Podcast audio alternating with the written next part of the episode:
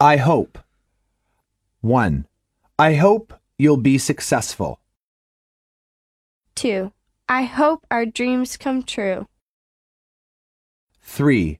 I hope that the Giants will win. 4. I hope you will visit me. 5. I hope the weather will be fine. Dialogue 1.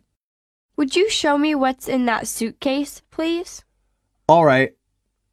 Oh, did you pay your duty? Yes, here is the receipt. I'm already through customs. Okay.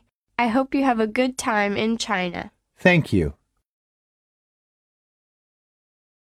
Dialogue 2. Hi, John. How's everything going? Not too bad. I'm busy with the conference. All kinds of trifles, you know?